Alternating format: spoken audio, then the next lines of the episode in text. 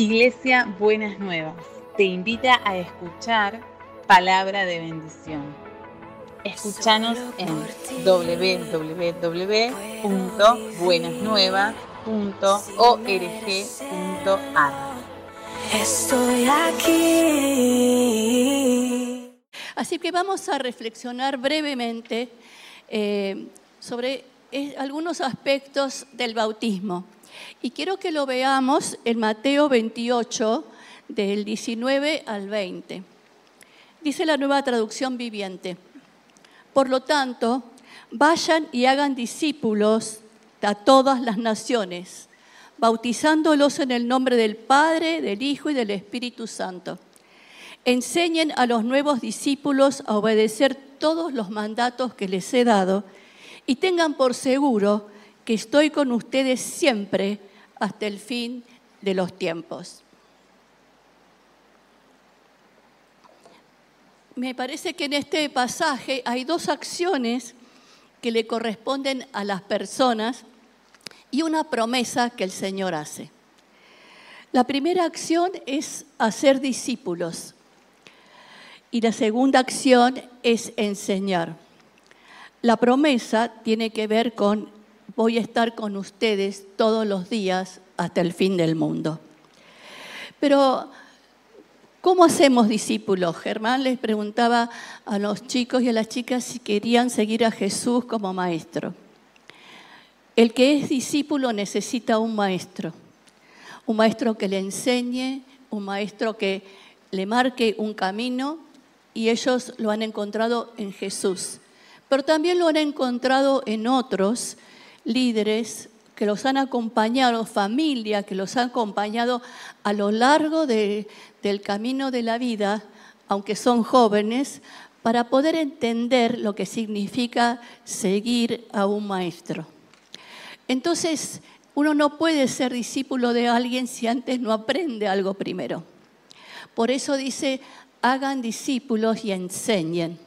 ¿Para qué vamos a enseñar? No solamente para que eh, puedan aprender lo que verdaderamente es seguir a Jesús, sino también para que puedan enseñar a otros. Es una cadena hacer discípulos y enseñar, ser discípulo, hacer discípulos y enseñar que nos va a acompañar, si seguimos a Jesús, a lo largo de toda la vida.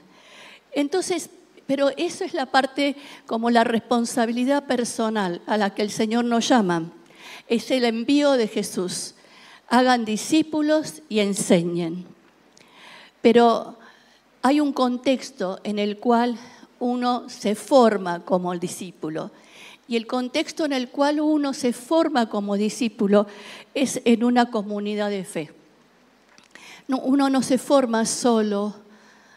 Eh, uno puede seguir a Jesús haciendo como siendo autodidacta, pero falta la experiencia de compartir a Jesús con otro, ser enseñado y enseñar.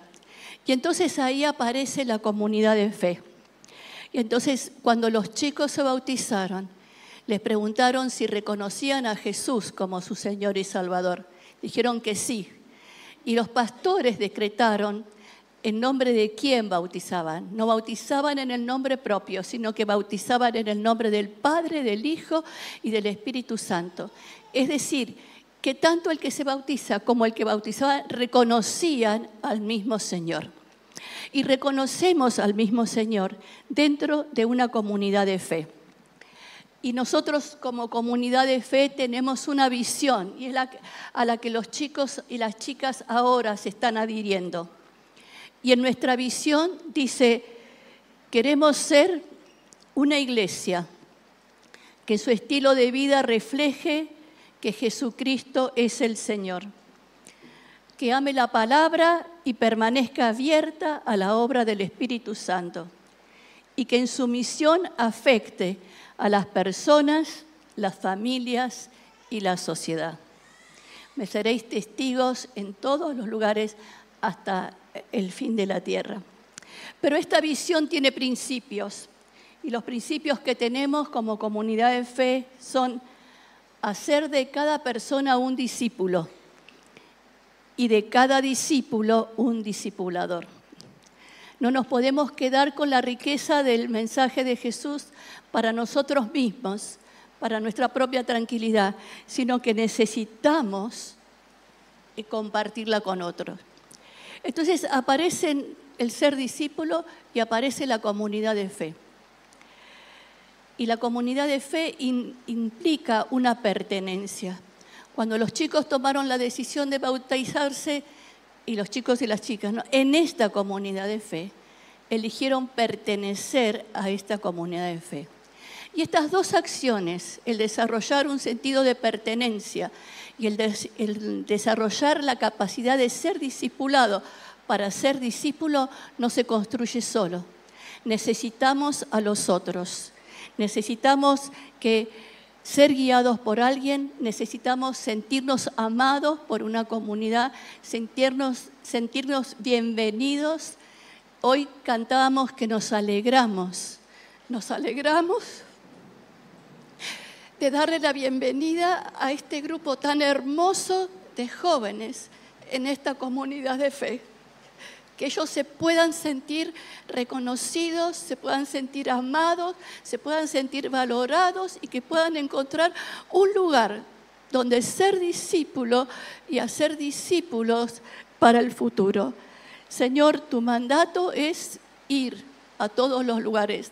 Y cuando preparaba la prédica decía, hay gente que nos está mirando por YouTube.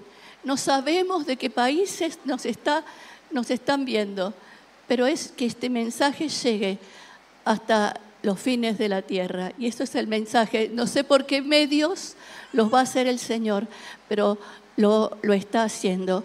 Que ellos no tengan en poco, chicos, no tengan en poco su juventud. No se callen las verdades del Señor. Y a eso los desafío en nombre de los pastores en esta mañana, a que tengan esa pasión, ese amor y esa fidelidad de ser discípulos y querer ser cada día mejor como su maestro. Es algo que estamos llamados todos, no solamente ellos, sino todos nosotros. Y entonces, en esta mañana, yo quisiera que los que ya hemos sido bautizados, los que ya tenemos tiempo de, creyentes, que pensemos cómo era el día de nuestro bautismo. Yo me acuerdo que me lloré todo el tiempo, igual que ahora, pero no importa. Hay cosas que no cambian. Esa emoción de poder tomar esa decisión. Y a veces tenemos esa emoción, tenemos ese llamado, tenemos ese amor, pero después con el tiempo se va aquietando, se va aplacando, pasan cosas y pareciera que ese fuego se va debilitando. Y en esta mañana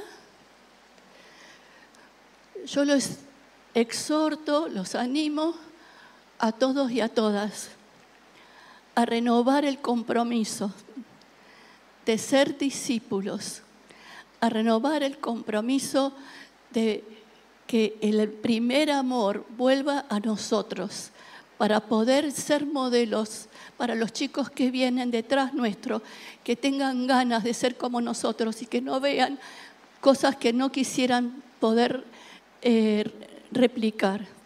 Que podamos tener, transmitir esa pasión, ese amor, ese deseo de poder ser fieles y vivir cada día la experiencia de la fe. Sea que estemos en la iglesia, que no estemos en la iglesia, el reino es de todos y nuestra experiencia y nuestro testimonio es por todos los lugares donde vamos.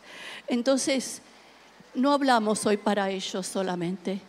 Estamos reconociendo la decisión de ellos, pero estamos llamados a renovar nuestra decisión, a renovar nuestro compromiso, a renovar ese primer amor que el Señor puso en cada uno de nosotros y de nosotras.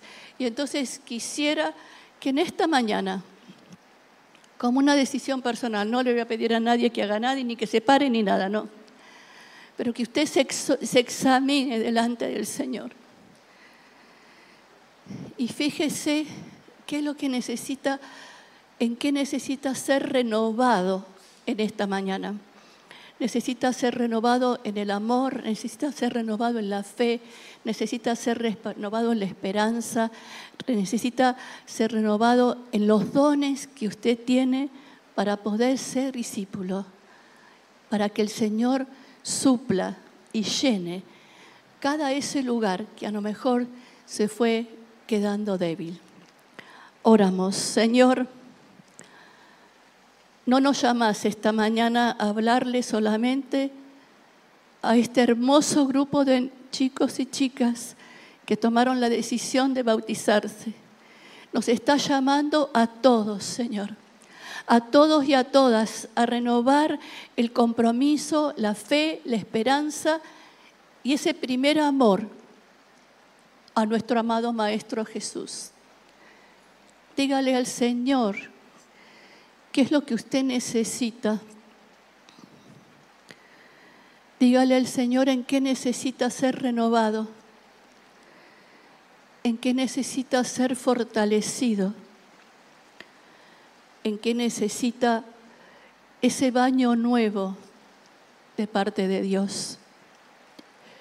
Y el Señor va a abrir su rico tesoro que es el cielo para derramar la lluvia temprana y la lluvia tardía, como llueve en el afuera, el Señor va a inundar nuestros corazones, nuestros pensamientos, nuestros sentimientos, los dones que el Señor nos ha dado con una nueva fuerza, un nuevo ánimo, una nueva,